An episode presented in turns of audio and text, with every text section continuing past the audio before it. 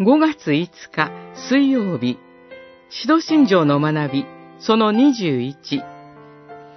天に昇り、使徒言行録、1章、3節から11節。こう話し終わると、イエスは彼らが見ているうちに天に上げられたが、雲に覆われて彼らの目から見えなくなった。一章九節復活されたキリストは、40日間にわたって弟子たちの前に現れて、神の国について話された後、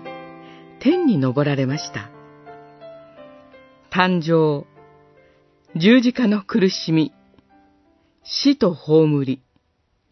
死者の中からの復活と、地上でのすべての働きを終え、再び天の父なる神のもとへと帰って行かれたのでした。世の終わりまで共にいてくださるという復活の主の約束はどうなったのかと思うかもしれません。しかし、その約束は精霊によって共にいてくださるという新たな仕方で実現していきます。キリストが天に昇られたのは、地上に精霊を送るためでした。目には見えない仕方で、それゆえ世界中の人々がどこにいても経験できる仕方で、主は共にいてくださるのです。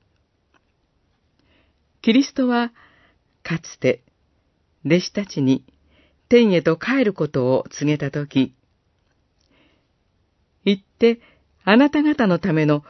場所を用意すると言われました。ヨハネによる福音書14章3節私たちもいつか天に帰りますが、そこには主が用意してくださった場所があります。その時まで、キリストが登られた天への希望を抱きつつ、